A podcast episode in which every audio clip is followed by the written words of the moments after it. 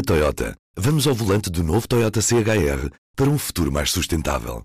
Se esse também é o seu destino, escolha juntar-se a nós. O novo Toyota CHR, para além de híbrido ou híbrido plug-in, incorpora materiais feitos de redes retiradas do mar. Assim, foi pensado para quem escolhe ter um estilo de vida mais ecológico e consciente. Cada escolha conta e escolher o novo Toyota CHR é ir mais além pelo planeta azul. Saiba mais em toyota.pt. Este é o Poder Público, a semana em debate pela secção de política do público. Olá, bom dia. Eu sou o Luciano Alvarez. São José Almeida. Helena Pereira. Eu sou Ana Sá Lopes e este é o Poder Público. Estamos a gravar quinta-feira, dia 3 de dezembro. A Sónia Sapaz está de folgas, merecidíssimas depois de ter estado a cobrir o Orçamento de Estado e o Congresso do PCP. E esta semana temos connosco Luciano Alvarez, grande repórter da política, a quem vou começar por perguntar o que achou dos três dias do Congresso do PCP. Luciano, temos Jerónimo para quatro anos? Ele parece insubstituível para essa altura. O PCP e Jerónimo Sousa garantem que sim, que vai ter, vão ter líder, vão ter secretário-geral para mais quatro anos. Uh, aliás, o PCP fez muito questão, e Jerónimo Sousa também, desmentir o, um diz que disse que corria nos mentideiros da política de que Jerónimo Sousa iria ser um candidato para dois anos e que daqui a dois anos haveria um congresso extraordinário que elegia um novo líder. O PCP garante que não, que Jerónimo Sousa tem força e tem determinação para continuar a ser líder do PCP. Portanto, se nada, se nada acontecer da normal, Jerónimo de Sousa, que tem sido um, um secretário-geral com, com, com uma participação muito positiva para o PCP, vai continuar por mais quatro anos. E São José Almeida, tu tiveste nestes três dias de congresso, tiveste a assistir de manhã à noite e conclusões tiraste disto? O PCP vai aguentar o governo PS até ao fim da legislatura, depois da, da vitória do orçamento, neste orçamento? Bom, começando por tirar as conclusões do Congresso, o Congresso foi uma afirmação uh, da capacidade organizativa do PCP e foi pouco mais que isso. Do ponto de vista uh, interno, foi uma reafirmação de vontade, de capacidade organizativa e daquilo que o PCP considera ser a sua diferença. Uh, em relação ao, ao, ao, papel do PCP face ao governo, eu não sei, tu, acho que tudo poderá depender também do resultado das autárquicas e se o PCP sair muito fragilizado das autárquicas, perder muitas câmaras uh, para o PS, isso mais ainda. mais, ainda, mais ainda. Mais ainda, perdeu 10 nas últimas eleições, uh, poderá ser uh, um fator que venha que seja ponderada uma alteração de estratégia e de, de, de posicionamento face ao PS. Mas eu creio que o PCP eh, conquistou com este orçamento, e a partir do momento em que a ruptura entre o PS e o Bloco eh, ficou explícita, e que o Bloco quis sair de cena, provavelmente porque adivinha que pode haver uma crise, uma queda do governo, e portanto quis já começar a demarcar-se. Um, eu admito que este papel de privilégio que o, que o PCP tem neste momento, um, que se venha a, a manter no próximo orçamento este tipo de, de, relação e que o PCP procura obter uh, ganhos como os que obteve. Uh, se nós olharmos para o que o PCP conseguiu, foi muita coisa no plano social e, e no plano até do investimento na saúde, mas há, há, há, há uma parte de aumento de despesa uh, fixa que é a entrada de mais médicos e pessoal de saúde, o, o, portanto, contratação de funcionários que aumenta a massa salarial, há os aumentos que afinal vão ser maiores eh, com, do, do, salário mínimo e que têm reflexo nos ordenados mais baixos da função pública, portanto, aí é despesa fixa, por exemplo, estas coisas, mas muito, muito do que, que, que está na, na, na, nos ganhos do PCP neste orçamento são investimento eh, em hospitais, por que é feito de uma vez, portanto, são reforços, de, são verbas eh, para, para, obras concretas com um plano de duração. Um, o resto, muitas das medidas extraordinárias para fazer face à crise pandémica são com fundos estruturais. Portanto, o aumento, uh, uh, de, o aumento das verbas orçamentais e da despesa pública não é assim tão grande como parece à primeira vista. E, e aqui é, há, há, uma forma também inteligente do PCP conseguir, de facto, uh, coisas importantes para o seu eleitorado, nomeadamente para os funcionários públicos e para os pensionistas, e, e, e penso que ganha o PCP e ganha o governo, porque o governo, se souber continuar a negociar, tem um seguro de vida, porque as relações com o PAN são também saudáveis e são negociáveis. Portanto, acho também que depende muito da atitude de António Costa perante, perante o, os parceiros que ele quiser ter no próximo Orçamento de Estado, mas penso que o PCP é um candidato a isso. Helena Pereira, como interpretaste a subida de João Ferreira à Comissão Política? As presidenciais vão ser um teste para a sucessão, embora provavelmente daqui a quatro anos, como já falámos? Uh, pois, eu se calhar vou, vou, vou-me atravessar, mas eu diria que para mim o caminho está feito. A única coisa que faltava a João Ferreira realmente era ele integrar a Comissão Política, porque normalmente um secretário-geral é sempre alguém que já tem assento na Comissão Política e falava-se muito da possibilidade de ele ser eleito secretário-geral neste, poder ser um dos, dos candidatos a secretários-gerais neste Congresso, mas realmente sem, sem antes fazer parte da Comissão Política era difícil. E, portanto, a partir do momento em que a grande novidade foi a sua entrada na Comissão Política, para mim ficou mais ou menos claro de que agora sim uh, está muito mais perto de poder vir a ser uh, o secretário-geral do, do, PCP. Não sei se daqui a quatro anos, eu confesso, continuo a achar que se calhar pode haver uma mudança antes de, de, do próximo Congresso, mas não sei, não, não faço ideia. Mas, Agora. Helena, não achas que vai depender muito também do resultado que ele conseguir nestas presidenciais? Pois, estas presidenciais são engraçadas, estive aqui a ver, porque é assim, há aqui, há aqui dificuldades do João Ferreira ou alguma, algumas vantagens também. Porque há quatro anos o candidato do PCP foi o Edgar Silva, que teve um resultado eleitoral muito fraco, muito mau. Teve 3,3%. Sim, 3, agora fui ver antes de, de enquanto estávamos a falar, foi 3,95%. E o Vitorino Silva, o time de Rãs, teve 3,28%. Portanto, isto foi, foi muito mau. Eu diria que uh, não será difícil a João Ferreira ter mais do que teve Edgar Silva uh, uh, em 2016. e depois, nessas eleições, a Marisa Matias, candidata do Bloco, teve um belo resultado, 10% com quase 500 mil votos. Teve mais do dobro do PC. E nestas eleições, havendo uma candidatura da Ana Gomes, uh, uh, também estará mais fácil para, à partida, para o PC, ter, na, nas relações de forças com o candidato do Bloco, não ter um tão mau resultado, ou seja, não ter menos de metade de como teve em 2016. Uh, ah, portanto, tem condições para João Ferreira portar-se melhor do que Edgar Silva. Do outro lado, há uma, uma circunstância estranha, que é estas eleições vão ocorrer em janeiro, numa altura de pandemia, em que parece-me que não estão criadas todas as condições para que a votação, para que as pessoas se citam à vontade e em segurança para irem votar, nomeadamente as pessoas dos grupos de risco, as pessoas mais idosas, uh, que, por exemplo, no Alentejo são muito eleitorado do PCP, e eu não sei se a, a abstenção não irá subir muito nestas eleições à conta disso.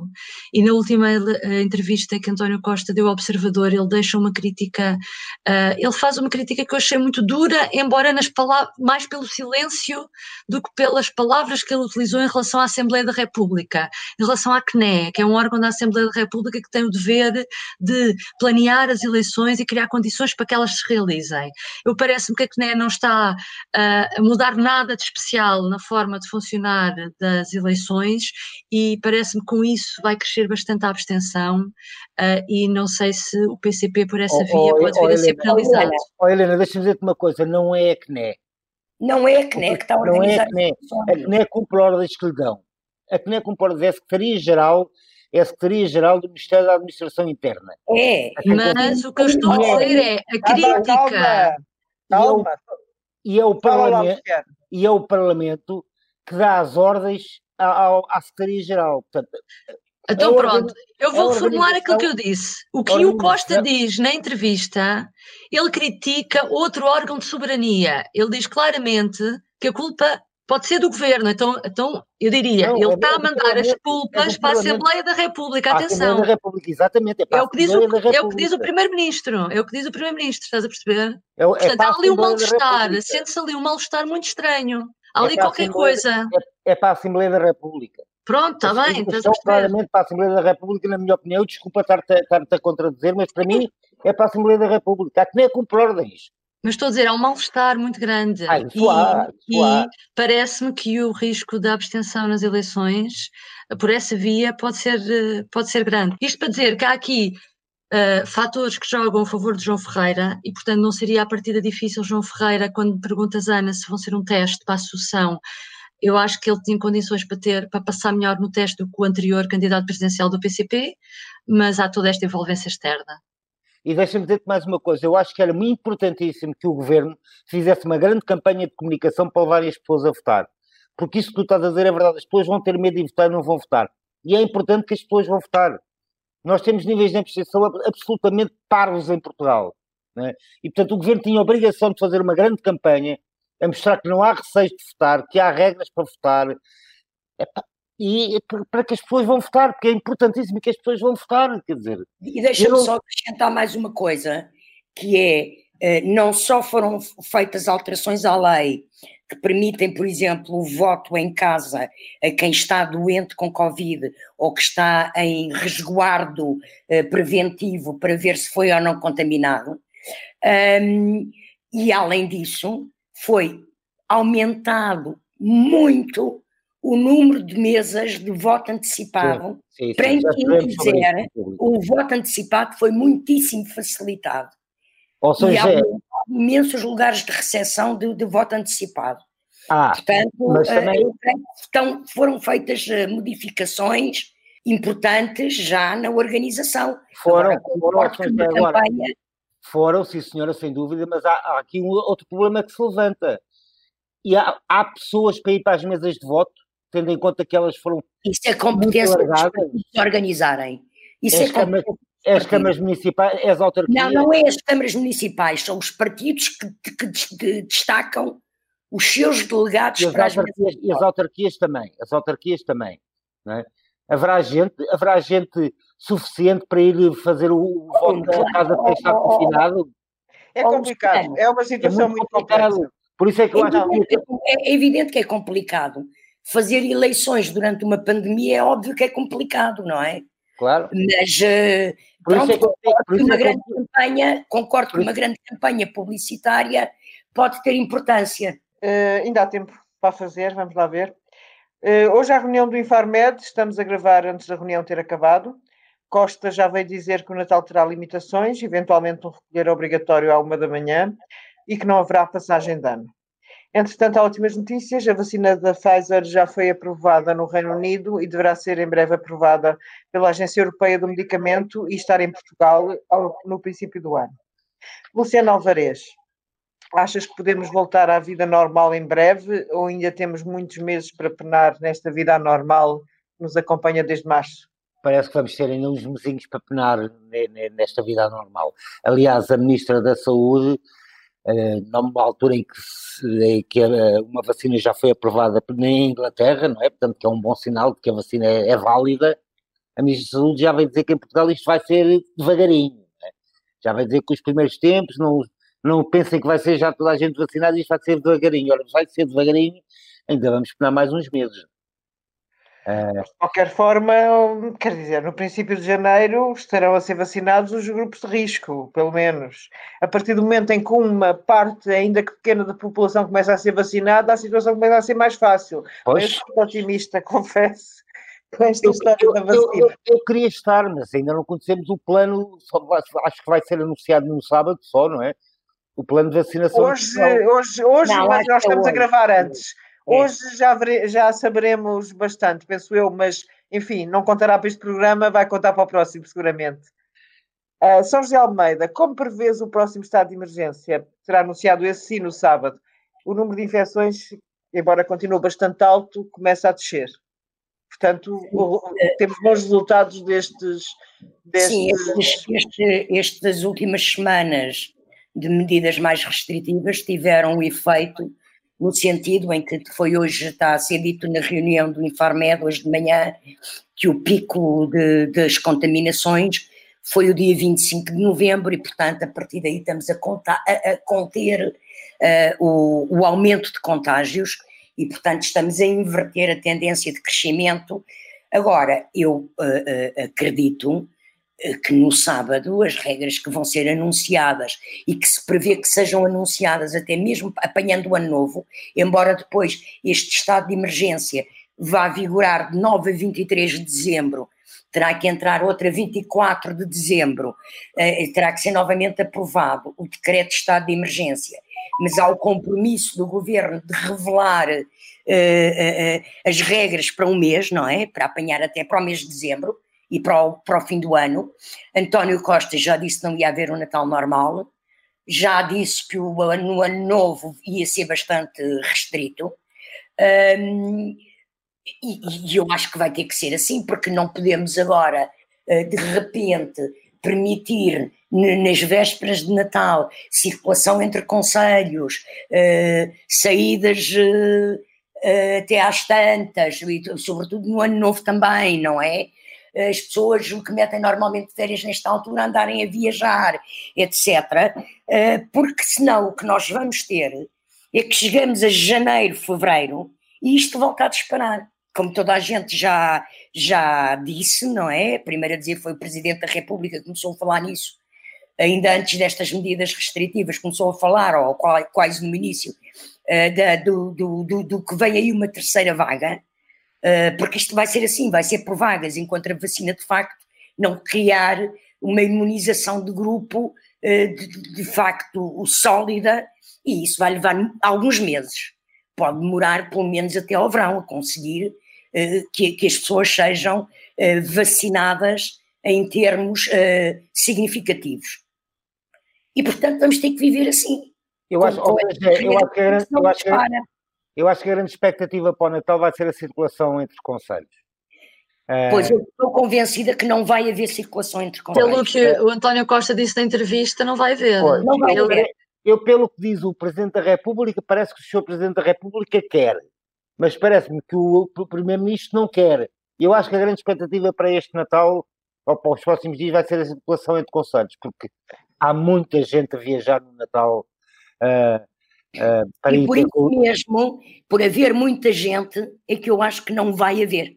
Agora, Porque eu, senão, é nós estamos a fazer, oh, Luciano, porque a questão é assim, nós estamos quase há um mês a não ter fins de semana ok? Se vamos abrir, o que vai acontecer em janeiro é que vamos ficar mais um mês ou dois sem fins de semana. E, pois é. portanto, é. estragar tudo por causa do, do, fim de semana do Natal, acho que não tem racionalidade nenhuma. Uh, eu, pelo que o Sr. Primeiro-Ministro tem dito, parece-me que ele está com vontade de abrir a situação. É, por isso é que eu digo que é a grande expectativa Mas para a leitura da entrevista. Eu não, não, não, não, não, leitura. E faço a leitura que ele, o Presidente da República tem um um olhar diferente, que quer, não, quer, não quer circulação entre conselhos. Por isso é que eu digo que é a grande expectativa para as próximas medidas. É porque há, de facto, muita gente a viajar no Natal. Lá havia pessoas, há pessoas que são capazes de atravessar três ou quatro conselhos naqueles dois dias. Ou mais, não é? Ou mais. Uh, vamos ver. É, há, sempre forma, há sempre uma forma das pessoas poderem ir passar o Natal, porque a circulação entre conselhos é ao fim de semana que tem sido proibida, não é? A não ser que eles aponham permanente. Ah, pois, mas é que o Natal é um, é um fim de semana especial. Ah, mas as pessoas, em vez de irem ao sábado, vão à sexta. Houve lá, as pessoas, isso podem sempre conseguir ir à terra. Pois, não sei. Então, vamos ver, vamos ver. Vamos ver. Aguardemos. Conselho Democrática. Helena Pereira. Num documento inicial, uma comissão nomeada pela Direção-Geral de Saúde excluía os maiores de 75 que não vivessem em lares da prioridade nas vacinas. Por não estar aprovado, por não estar provada a eficácia das vacinas nesses grupos etários. Costa foi duro num tweet em que dizia que a vida não tem prazo de validade e Marcelo disse mesmo que a ideia era tonta. Como interpretas isto? São os políticos que determinam a vacinação? Uh, é assim, há aqui vários níveis. No limite, as decisões são sempre políticas. O que é que os técnicos, o que é que os técnicos podem fazer? Há decisões técnicas se é se a vacina é uma ou duas tomas, se a vacinação será dada este ano e dura durante cinco anos ou se tem que todos os anos ter de tomar nova vacina da, da, da, do Covid. Uh, já sabe, por exemplo, aí são os técnicos que determinaram que não é uh, aconselhável que as crianças e as grávidas tomem vacina. Portanto, há, há, certos, há certas decisões, claro que têm que ser técnicas, mas uh, todo, todo o plano de vacinação depois tem, que vai ser conhecido daqui a pouco, quando daqui a pouco, depois da gente acabar de falar, e portanto vai ser apresentado pelos políticos. Uh, e portanto, é assim, aquela, aquela, aquela sugestão que era uma. A, dizer que, que, as pessoas com mais de 75 anos não estavam incluídas nos grupos prioritários uh, era uma proposta preliminar e era também absurda, eu diria a palavra absurda, porque dizia que as pessoas com mais de 75 anos que estivessem internadas no lar eram vacinadas, mas tu tens mais de 75 anos, mas vives em casa sozinha, não precisavas ser vacinada. Aquilo não fazia muito sentido, pronto. Uh, agora, é, neste, nisto tudo, nesta discussão, uh, não podemos pensar que, que tudo o que os, os, técnicos dizem também uh, é lei e tem que ser seguida à risca, porque é assim, se nós formos ver a, a, Covid não tem uma grande taxa de letalidade. O problema do COVID, da Covid é a sobrecarga do SNS e uh, os efeitos para a paragem da economia do país. Quando se fala com médicos, o que é que um médico diz? É mais grave alguém com Covid ou uma pessoa com cancro que está uh, durante seis meses impossibilitado de fazer tratamentos porque está tudo, uh, todo o Serviço Nacional de Saúde está centrado na Covid, não é? Um, portanto, isto acaba sempre por ser, as decisões uh, não são puramente técnicas, também são políticas. Um, agora, Portanto, dito isto, é assim, é, aqui há um problema que é, em toda esta discussão da Covid, o problema foi a. Criou-se uma, uma preocupação desnecessária e parece-me que foi por isso que tanto Marcelo, por exemplo, que foi muito mais bruto na reação, Uh, e Costa também, que foi muito veemente na reação, criou, porque eles perceberam que Portugal irá ter 22 milhões de doses de vacinas, ou seja, uh, Portugal assegurará que toda a gente que queira ser vacinada o possa ser. Uh, e estar-se a discutir que há pessoas que fico, podiam ficar de fora, numa altura em que ainda não se sabia que iam ser 22 milhões, atenção, de, de doses de vacinas que íamos receber, criou aqui uma confusão e uma mesmo um pânico. Uh, e sim que foi, foi, foi completamente desnecessário.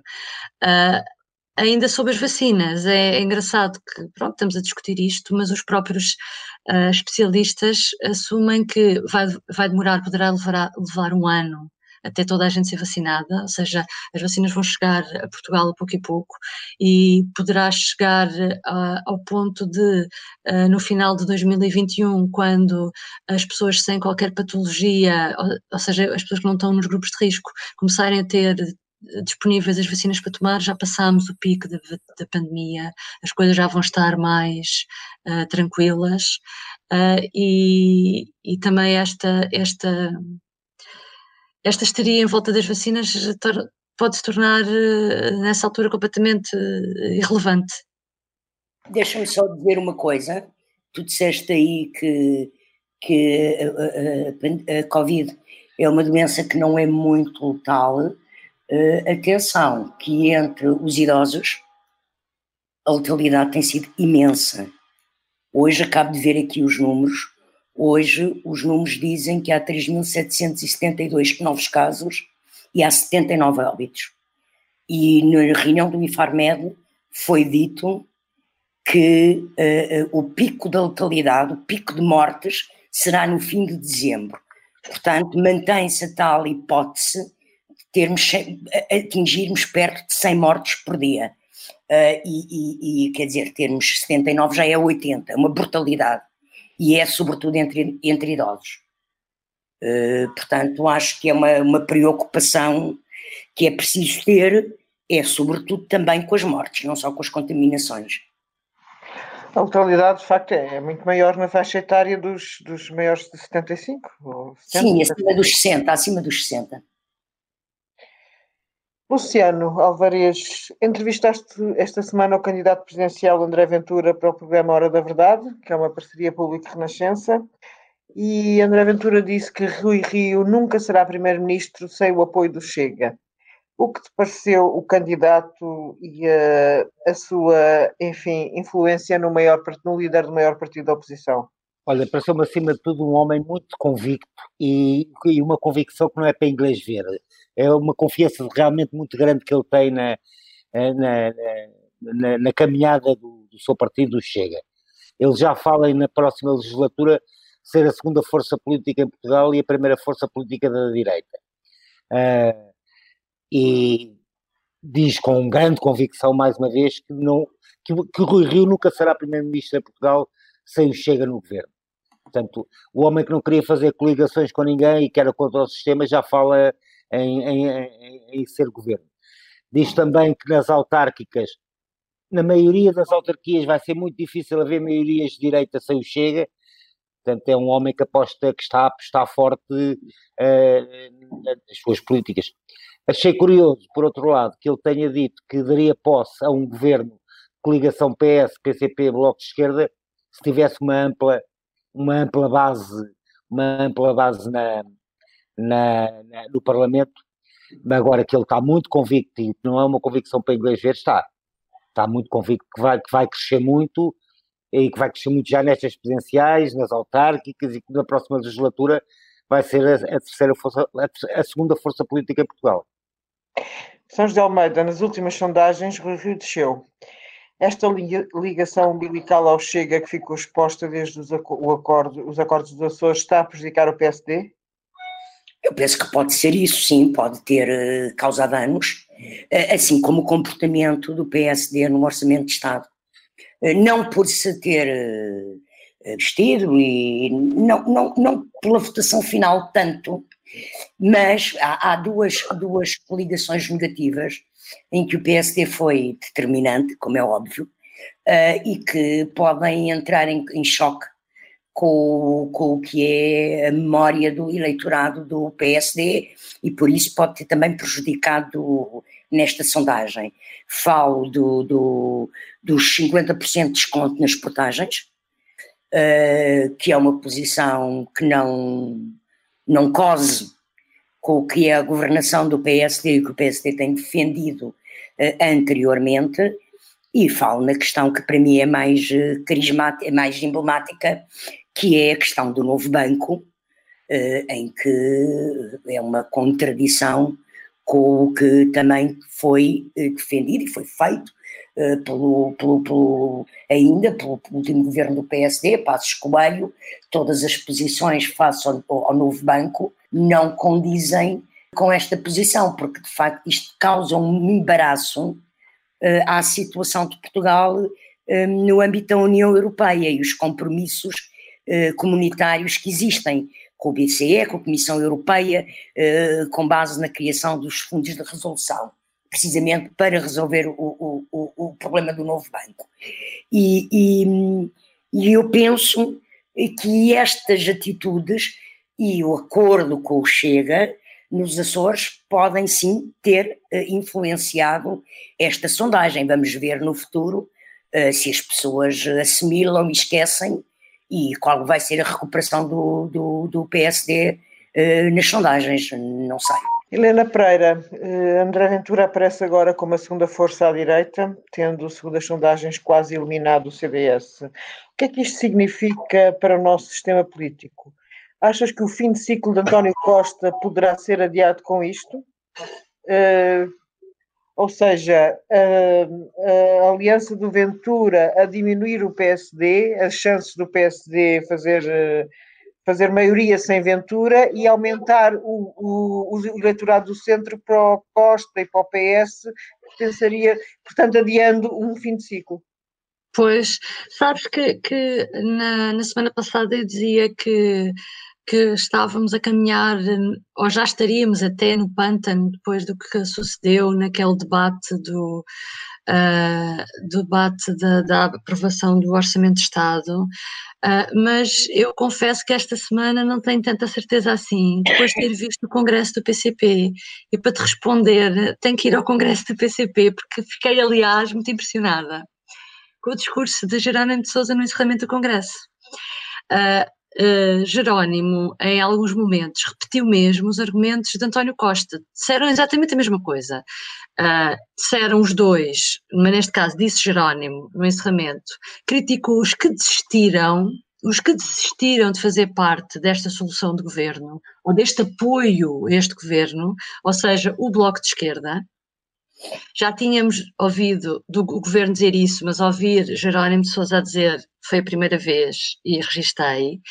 Uh, repetiu o slogan, que acaba por ter slogan, porque tem sido muito usado pelo governo, que é o não vamos deixar ninguém para trás nesta crise.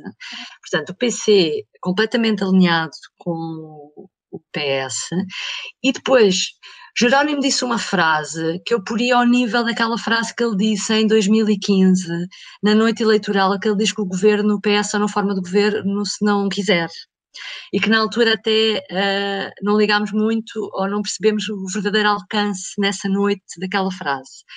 E ele disse uma coisa na, no encerramento do Congresso que até que não está escrita, pelo menos que eu me lembro, nas teses, e que até é contraditório com aquilo que historicamente as teses do PC sempre disseram, que era o PC era a força liderante da, da, da, da, esquerda revolucionária e formaria governo quando tivesse, quando o povo lhe desse a força necessária para ele formar governo. Sempre foi isso que eu me lembro que o PC disse.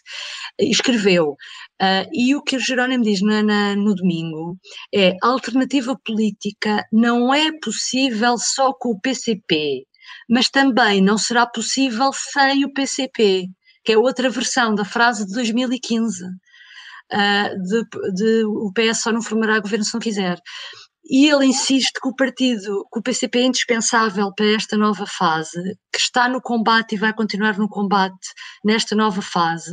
E, portanto, eu ouvindo aquele discurso, muito curto, aliás, Jerónimo de Souza, uh, pronto, quer dizer, uh, fiquei a achar que estava errada e que, portanto, este partido que diz isto, um líder de um partido que diz isto, está a dizer a António Costa, atenção que nós estamos aqui disponíveis para continuar a negociar. Uh, Vamos ver o preço dessa negociação no futuro, mas achei muito Quer dizer, achei que isto dá uma enorme tranquilidade, por um lado, a António Costa, e depois uh, também, assim, mesmo que haja eu estou convencida que mesmo que haja eleições antecipadas, ou mesmo que houvesse eleições antecipadas, e mesmo que não haja, se forem no próximo, se forem no, no, no calendário normal, que uh, os partidos de esquerda têm condições para ainda assim uh, uh, continuarem a ser maioritários, mesmo que o PS deixe nas intenções de voto, mesmo que o PSD suba, mesmo que haja aqui uma, alguma alteração, mesmo que o Chega suba, mesmo que o CDS desapareça.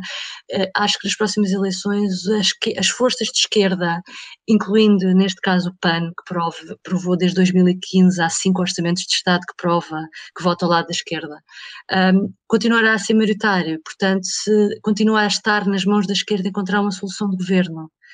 Uh, e, e, portanto, desse lado, um, o fim do ciclo de Costa poderá não estar tão próximo. Respondendo à outra parte da tua pergunta que tem a ver com o CDS, uh, uh, sim, parece-me que o CDS está a caminhar inexoravelmente para a completa, para o seu desaparecimento. Uh, nas próximas eleições autárquicas estaria à espera que o PSD, como tem sido sempre tradição, dê uma espécie de mãozinha ao CDS, que tem dado sempre nas, nas autárquicas a formar coligações, mas já se percebeu que com Rui Rio as coisas são um bocadinho diferentes, já se percebeu que ele quase não fala ou também considera já irrelevante o CDS, está apostado agora em fazer coligações com a Aliança, o partido de, de Pedro Santana Lopes, como o público já anunciou, e, e Charmente já disse que não haverá coligações eleitorais nas autárquicas com o Chega, mas uh, veremos, acho que, que, estou curiosa para ver o que é que vai acontecer, uh, e acho que se o PSD estiver uh, preocupado com o Chega, uh, teria uma boa oportunidade para dar essa mãozinha, como tem sempre dado ao CDS, mas uh, já se percebeu que uma coisa é o que diz sobre o Chega, outra é o que faz sobre o Chega. Deixem-me só acrescentar uma coisa esta semana, que foi uma semana triste com a morte de Eduardo Lourenço. É muito importante lembrar esse homem, porque partiu, mas não nos deixou mais pobres. Porque foi tanta a riqueza de pensamento que ele nos deixou Portugal não ficou mais pobre com a sua partida porque é tanta, tanta, tanta a riqueza de pensamento que ele nos deixou. Um homem que todos devemos recordar com muito, todos devemos recordar com muita saudade, mas que podemos sempre ler tudo o que ele escreveu e não foi pouco.